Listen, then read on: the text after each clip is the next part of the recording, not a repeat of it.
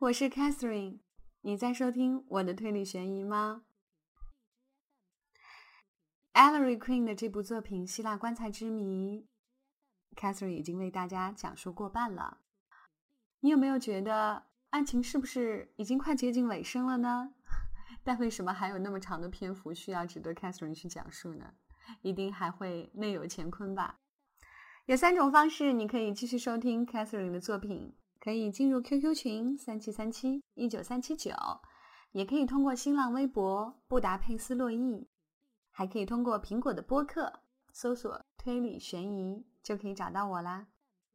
好了，让我们来看看今天 Allery 的陈述吧。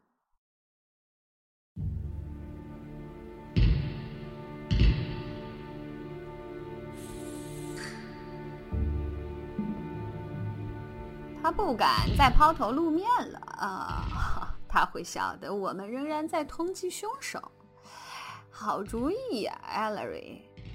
地方检察官喃喃地说：“我们散布出已经根据布莱特小姐的新证词而推翻了卡尔基斯是凶手的论断，这并不会惊走咱们猎捕的对象。凶手对此是无可奈何的，因为他毕竟一开始就冒着点风险。”说不定有人会看得出茶杯在外观上有所变动。万一真的有人看出了这个变动，对凶手来讲当然是不幸的，但那也未必一定就到了不可收拾的地步。千妮的失踪是怎么回事呢？佩伯问道。哎，当然了，我的大胆假设，认为 Grim 小尸体是 Alan 千妮埋掉的。这完全是以凶手是他舅舅卡尔基斯作为前提。如今我们根据新的事实，不难确定，埋葬 Grim 小和杀害 Grim 小的乃是同一个人。仅凭现有的材料，我们无论如何也找不出千里失踪的原因来。对此，还需拭目以待。机关内部通话器响了，探长起身去答话：“让他进来吧，叫另外那个人在外面等着。”哎，孩子，你要的人来了，维克斯带他来的。艾勒瑞点点头。有人把门推开，放进了高大而蹒跚的 g i m i t r i o s Targis 他穿得相当挺刮，整整齐齐，但嘴角边挂着迷茫恍惚的狞笑，令人生厌，看起来分外的痴呆。大家也看见男仆维克斯心神不安地坐在探长接待室内，圆顶礼帽紧抱在胸前。外间的门开启了，那位希腊语翻译员油头粉面的特瑞卡拉匆匆走了进来。特瑞卡拉，进来吧！艾勒瑞嚷道，接着又转脸望着 Demi 那骨瘦如柴的手指间捏着的小包。特瑞卡拉三步并作两步，脸上带着询问的神色。有人从接待室把办公室的门拉上了。特瑞卡拉，你问问这白痴，吩咐他带来的东西，他有没有带来？Turkala 一进来，黛米就满面春风了。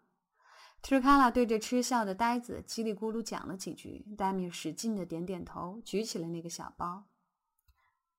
很好，再问问他，，Turkala，吩咐他带的是什么？简单的交换了几个生硬的字眼之后，，Turkala 说：“呃，他说让他带一条绿领带，从他堂兄 George 的衣橱里拿来一条绿领带。”好极了，叫他把那条绿领带拿出来吧。特瑞卡拉向黛米厉声讲了些什么，黛米又点了点头，就笨手笨脚的去解他那小包上的绳子，解了好久好久。在此期间，一双双眼睛全都紧盯着那十只哆哆嗦嗦的手指，鸦雀无声。最后，他总算胜利的征服了一个难解的扣子，又小心翼翼的把绳子绕成一团，放进了自己的口袋，然后才打开包裹。扯掉包装纸后，戴米拎起了一根红领带。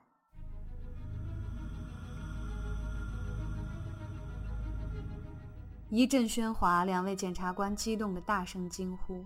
探长用温和的语气骂娘，艾勒瑞叫他们平静下来。戴米带着吃头吃脑的怪笑望着大家，无声之中还有等待夸奖之意。Ellery 转身拉开了他父亲办公桌上的上层抽屉，翻了一阵子，他终于站了起来，拿着一本记录册，绿色的册子。特瑞卡拉，问问他这个册子是什么颜色。特瑞卡拉遵命照办。戴米用希腊语回答的十分肯定。他说：“他说册子是红色的。”好的很，谢谢你，特瑞卡拉，把他带出去吧，并且告诉等在接待室的那个人，他们可以回家了。特瑞卡拉抓住这个白痴的胳膊，领他离开了办公室。他们出去后，艾莉把门关上。我认为这表明了我在过分自信的逻辑推理中是怎么会失之毫厘、差以千里的。我万万估计不到竟有这样的可能性。Demi 是色盲。你们瞧，我当时是这样推算的：如果没有人告诉卡尔基斯他所系领带是红色的，又如果 Demi 是按照程序表来给他准备衣着的，那么卡尔基斯之所以知道领带的颜色，必定是由于他能看得见。我却没有考虑这样一个事实，那就是程序表本身也可能不对头。按照程序表，Demi 在上星期六早晨应该递给卡尔基斯绿领带，但我们现在知道，对 Demi 来讲，绿色这个字眼儿就意味着红色。原来他是个色盲。换句话说，Demi 患有一般常见的部分色盲症，他一直把红色当绿色，把绿色当红色。卡尔基斯知道戴米这个毛病，在拟定程序表的时候，凡是涉及到这两种颜色时，他就会做相应的安排。比如说，打算要一条红领带，他必须吩咐戴米去拿这条绿的来。程序表就是根据这种情况制定的。总而言之，那天上午，尽管卡尔基斯所系领带颜色不相符合，他却并不需要别人告诉他，也不必自己能亲眼看见，就会知道自己系的是条红领带。他并没有换领带。当戴米九点钟离家的时候，他就系着红领带。那么这就意味着戴米斯隆和布莱特小姐讲的是实话了。啊，总算搞清了是这么一回事儿。佩伯说道：“一点不错。我们还必须研究一下早就应该研究的问题：那个诡计多端的凶手究竟认为卡尔基斯是真瞎子呢，还是也像我一样就事儿论事儿，自以为是的？”吃准卡尔基斯并不瞎呢。现在来猜测，是猜不出什么名堂的。比较可能的是最后一种情况，他也许并不知道 Demi 是色盲，说不定他当时相信，到现在也仍然相信卡尔基斯临死之前是能够看见的。不管怎么样吧，我们无法继续摸透这个问题。艾莉又转身朝着他的父亲。有没有人记录从星期二到星期五卡尔基斯家一切来客的名单？桑普森回答道：“啊，可艾朗记录的，我派了人在那儿。黑本名单呢？”黑本拿出了一张打字机打出的纸，艾莉迅速地浏览了一遍，看来他记录的很全。名单上包括了 Queen 父子在掘墓开棺前一天，也就是星期四。曾经看过的那份记录来客的名单，又加上了从那之后一直到掘墓开棺结束的现场调查会为止的全部来客姓名。列在这份补充名单上的有卡基斯家一切成员以及下列这些人：Natural Suicha、Miles Woodruff、James Knox、Duncan Frost、Hornier、Air 的牧师。Susan Morris 太太，还有死者的一些老主顾，除了已见于上次名单中的 Robert Petrie 和 Duke 太太之外，还有一位 luben Girdball，一位 Dimothy Walk 太太，一位 Robert Elkton。卡尔基斯收藏品总库的几名雇员也来到这个住所：Simon Blocken、Jenny Boom、Park Insire。名单最后的几个名字是一些颇有名望的报社记者。Ellery 把这张纸还给了佩伯。纽约市简直是倾城出动啊！几乎人人都到此一游。nox 先生，你能保证对达芬奇画作以及你买进他的整个情况守口如瓶吗？滴水不漏。你还得保持警惕，先生。一旦出现什么新的情况，你能立刻向探长汇报吗？极愿效劳。诺克斯站起身来。佩伯抢上前去帮他穿大衣。我曾与伍德拉夫商讨了一下，这份产业的法律方面事务就委托给他了。哎呀，真是一团糟啊！卡基斯显然是要被当作未立遗嘱而死亡。希望新遗嘱可别在什么其他的地方冒出来。伍德拉夫说那会使事情更为复杂的。如果新遗嘱找不到的话，作为近亲的斯隆太太同意由我担任产业管理人。遗嘱丢了，就让他见鬼去呗。反正我总认为，我们有足够的理由宣告这个出于要挟的契约是无效的。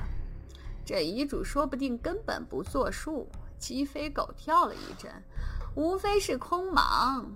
Grim 小可有什么亲属啊？桑普森不耐烦地说。诺克斯哼哼哈哈地挥了挥手走了。桑普森和佩伯都站了起来，两人面对面地互看了一眼。我知道你在想什么，检察官。你是在想，诺克斯说他买进的那幅画并非达芬奇真迹，只不过是编出来的，是吗？是啊，你倒是一猜就中。我也不信那一套，管他是不是个大人物，他可是在玩火。很可能是这样，尽管在我看来这情况并不特别重要。然而，此公确实是出名的世家成癖的收藏家。他显然打算不惜任何代价也要保住那幅画。哎，真是一团糟！老探长叹着气。桑普森和佩伯向艾 l l e r y 点点头，就离开了办公室。探长跟着他们一起出去，去主持一个警察总部的记者招待会。剩下艾 l l e r y 独自一人。小伙子闲着没事儿，脑子里可闹腾开了。他一支接着一支的抽烟，不断回忆起一些使自己气馁的场景。当探长独自回到这儿的时候，Ellery 正紧锁双眉，出神地望着自己的鞋子。透出去了。老探长一面在椅子里坐下，一面用低沉的声调说：“我对那些小伙子们透露了，原来把卡尔基斯当作凶手，接着又把 John Blatt 的证词摊给他们，整个推翻了前一说法。要不了几个小时，这个消息就会传遍全市。于是咱们这位凶手朋友。”哼，就够够他忙的了吧？他抓起通话器喊了几句。过了一会儿，他的秘书匆匆进来。探长口述了一份标明机密的电报，致伦敦 Victoria 博物馆馆长。然后秘书走了。好吧，咱们等着瞧吧。要把这幅画的情况搞搞清楚。我刚才在外面跟桑普斯商量过，咱们可不能对诺克斯的画照单全收啊。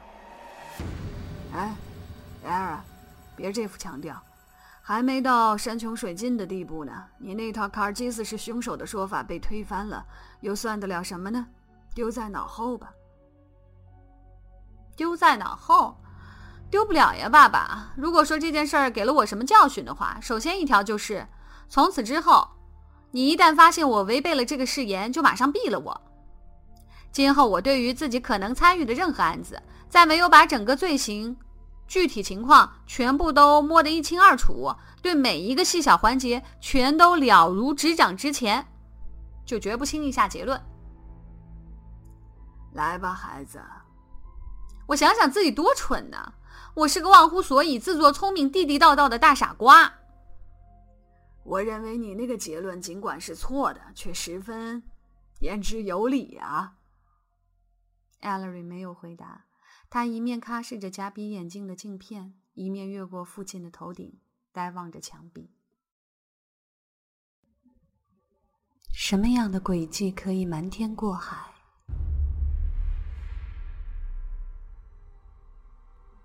什么样的现场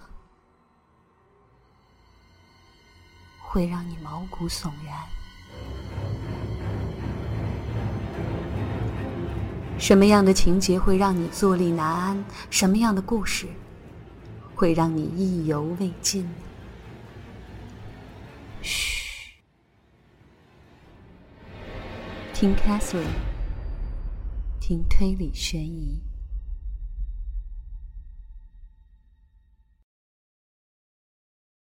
第十七章瑕疵。一条胳膊伸出，把年纪轻轻的艾伦·切尼从阴暗角落里抓到了光天化日之下。讲的准确点儿吧，手指落到他的身上是在十月十号星期日的晚间。在夜幕笼罩着的布法罗机场。那时他正犹犹豫豫，打算跨进一架往芝加哥去的飞机的机舱。伸展出胳膊来的是警探 Haggerstring，这位美国绅士的脉管里潜流着若干世纪以来具有冒险精神的挪威血统。他一把牢牢抓住了艾伦·千尼先生。这小伙子灌饱了酒，喝得两眼昏花、醉醺醺、恶狠狠，被押上了穿越泉州驶往纽约市的下一班快车的卧铺。昆印父子星期天整天闷闷不乐，甚至对赞美诗也漠不关心。接到了拿货的电报之后，星期一的一大早就来到了探长办公室恭候着，准备接待这位终于归案的抗命者以及那位理应洋洋得意的警探。检察官 Thompson 和副检察官 Paper 也来参加这个接待会。中央大街这个地段的气氛确实很愉快。好吧，艾伦·钱尼先生。探长和和气气的开了头，艾伦这时醉意已消，比往常还要落踏不羁，情绪也更为对立。他一屁股跌坐在椅子里。你打算怎么为自己辩解呢？我敢奉告，钱你，你私自潜逃，该当何罪啊？我潜逃？哦，就算不是潜逃吧。算是个短途旅行，度个不长的假期，行吗，小伙子？哎，不必开玩笑了，我们也不是娃娃了。你为什么跑掉？艾伦抱臂胸前，挑衅的望着地板。并不是，并不是因为害怕待下去的，对吧？他从抽屉里抽出手来，挥舞着威利警官在 John Blatt 卧室里搜出来的那张字迹潦草的纸条。艾伦顿时面如土色，眼望着那张字条，如临大敌。怎么会到你们手里？着急了是吗？既然你想知道，那么我们是在布拉特小姐床垫下面查到的。他他没把它烧掉吧？还没烧掉，别再演戏了，孩子。你打算自己读出来呢，还是要我们施加一点压力呢？发生了什么事儿？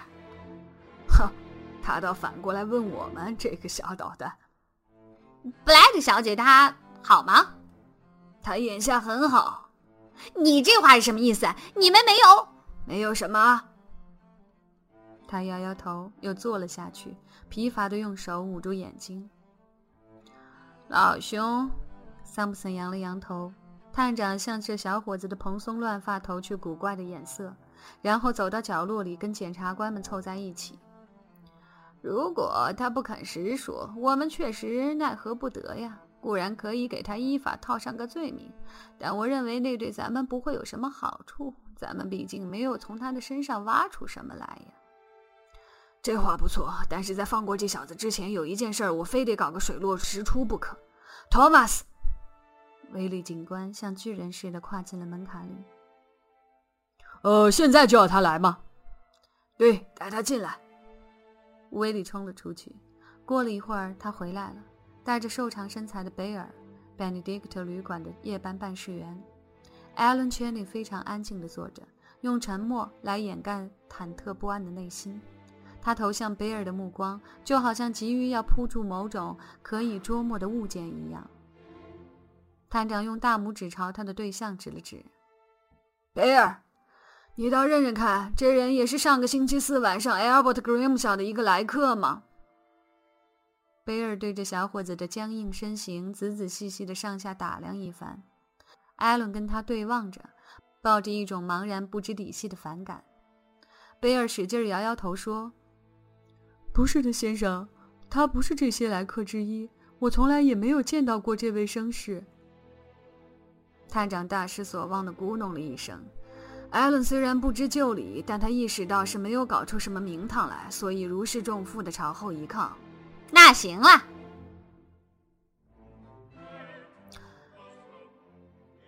怎么，千里，依旧不肯把你这次小小的逃亡交代一下吗？我要见自己的律师。天哪！这种话我已经听过多少次了。那么，钱尼，你的律师是谁呢？啊，Miles would laugh。他是你全家老小的代理人吗？探长厌恶的说。那没必要吧？探长扑通一下坐到椅子里，向鼻烟壶求救。我们打算放你走，小伙子。他一面说，一面把那相随多年的褐色鼻烟壶做手势，似乎很不情愿地把到手的囚犯放掉。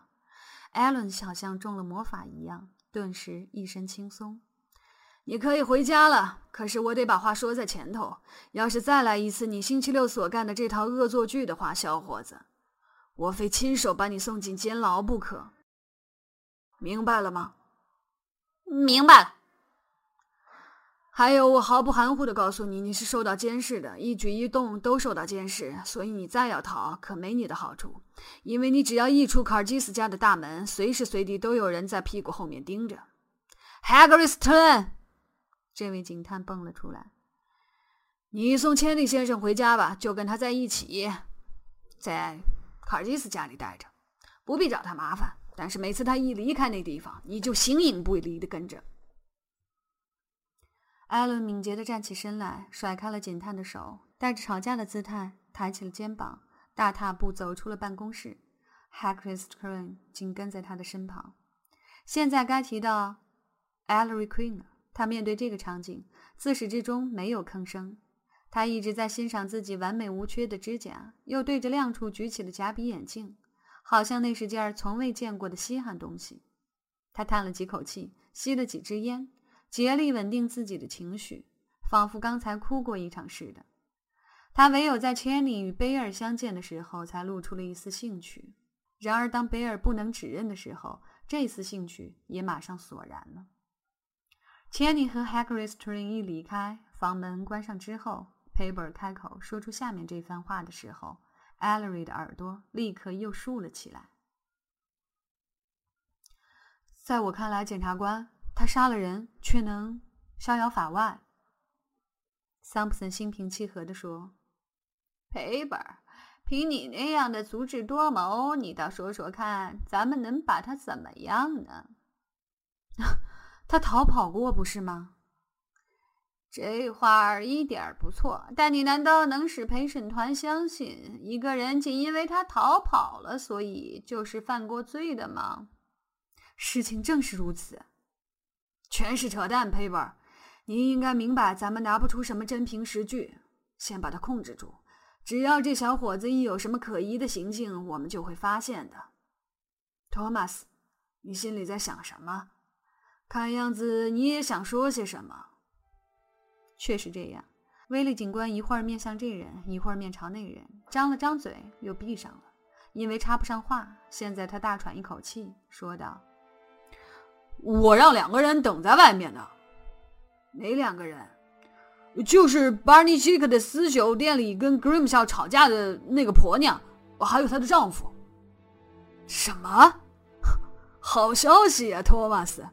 你怎么找到他的？从 Grimshaw 的档案里找出了线索。他名叫 Lily Morrison，原先跟着 Grimshaw 鬼混。Grimshaw 坐牢之后，他就嫁了人了。去把 Barney Hicker 找来。也让他在外面等着呢。你真行，全带进来吧。威利咯噔咯噔地走了出去。探长在转椅里一坐，朝后一靠，满怀着希望。一会儿的功夫，警官回来了，带着那位红光满面的私酒店老板。探长示意此人莫作声。威利立刻又从另一扇门走了出去，很快带进了一男一女。这一男一女迟迟疑疑地走进来。女的货真价实是个北欧神话中的迷人妖精，人高马大，金黄秀发，彪悍泼辣。男的刚好跟她匹配，花白头发，身材魁梧，四十来岁，鼻子像爱尔兰人，乌黑的眼珠射出凶光。威利说：“呃，这是 Gary m a l a r d e r 先生和太太，探长。”探长指指椅子，他们僵硬地坐了下来。老探长开始翻动办公桌上的文件，纯粹是一种显示气派的机械动作。他们却也受到了影响。目光不再对着办公室东张西望，集中注意老探长的骨瘦如柴的双手了。呃，Order 太太，请别害怕，无非是例行公事罢了。你认识 Albert Grimshaw 吗？彼此目光交接在了一起，他马上转眼望向别处。怎么？你是指那个被发现憋死在棺材里的人吗？是啊，你认识他吗？我，不，我不认识，只是看报知道的。我有数了，Barney，你认识这位太太吗？奥德尔夫妇顿时大惊失色，女的连气儿都喘不出来。她丈夫伸出毛茸茸的手搀扶着她的胳膊，她也竭尽全力强作镇静。我我当然认识，Hick 说道。你最近在哪儿见过他？我在第第五四十五大街我的店里，个把礼拜之前，呃，不到两个礼拜吧，是星期三的晚上。是在什么情况之下？哦，他他跟那个翘辫子的家伙 Grim 小在一起。奥德尔太太当时正在跟死人吵架吗？他，只只不过当时他还没死呢。探长，死了就不会吵了。别说无聊话，Barney，你认清楚，跟 Grim 小在一起的确实是这个女人吗？错不了。探长转向了奥尔德太太。而你却说没有见过 Albert Grimshaw，不认识他。他那厚厚的嘴唇开始颤抖起来。奥德尔前倾身子，紧绷住脸。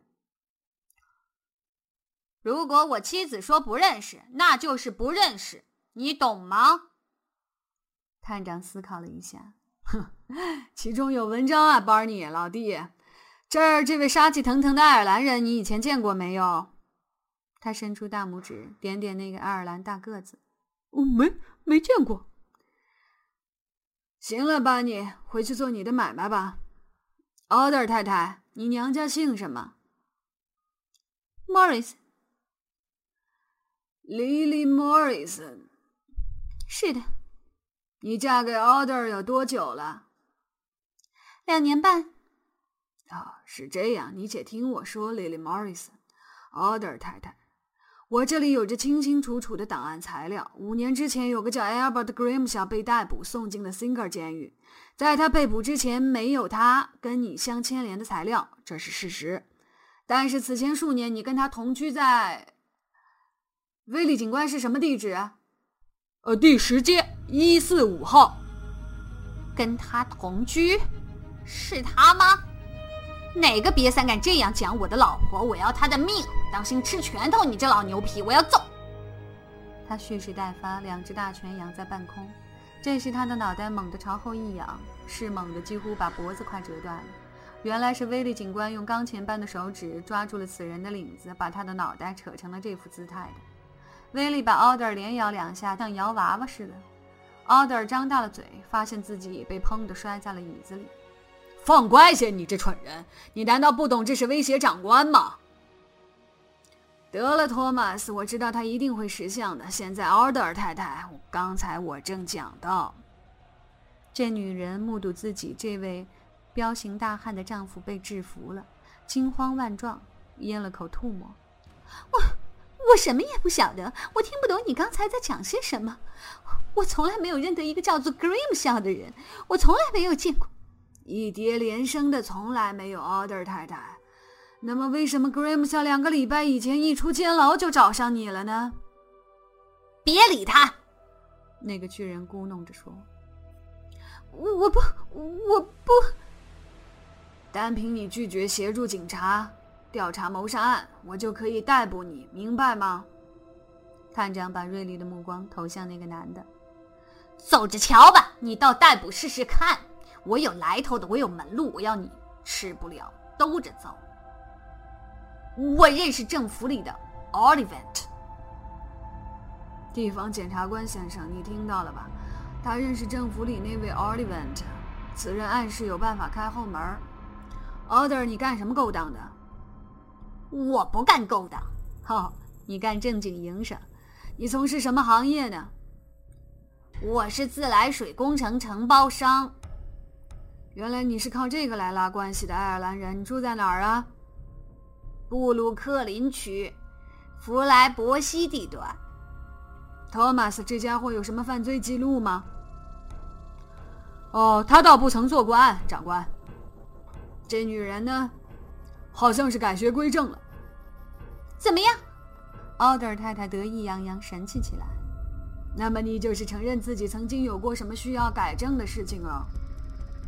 他眼睛睁得大大的，像牛眼一般。然而他死不开口。我提议，艾洛瑞稳坐在椅子里，慢条斯理地说道：“把那位无所不知的贝尔先生找来吧。”探长向威利点点头，威利就走了出去，差不多立刻就和那位夜班办事员一起进来了。认认这个人吧，贝尔，探长说道。贝尔的喉结大动特动，他朝着那位满腹狐疑、满面怒容的杰瑞迈尔·奥德尔哆哆嗦嗦地伸出手指。就是就是他，就是他，他，贝尔，他是第几个？啊，好像记不清了。我突然，想起来了，倒数第二个，就是那位大胡子医生之前，他就是那个爱尔兰人，我讲给你们听的那个大个子探长。我现在记得了，肯定吧？我我敢起誓。行了，贝尔，你现在可以回家了。贝尔走了。奥德尔硕大无朋的下巴落了下来，黑眼珠内露出了绝望的神色。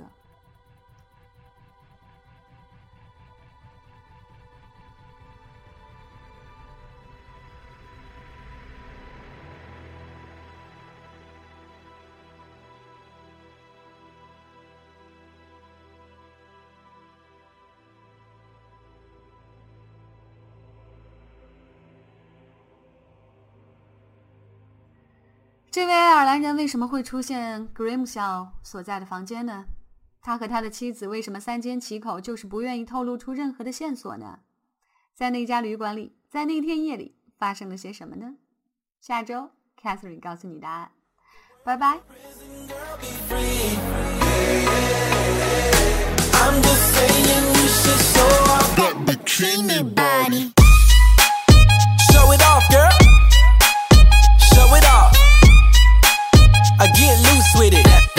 bikini yeah, yeah. body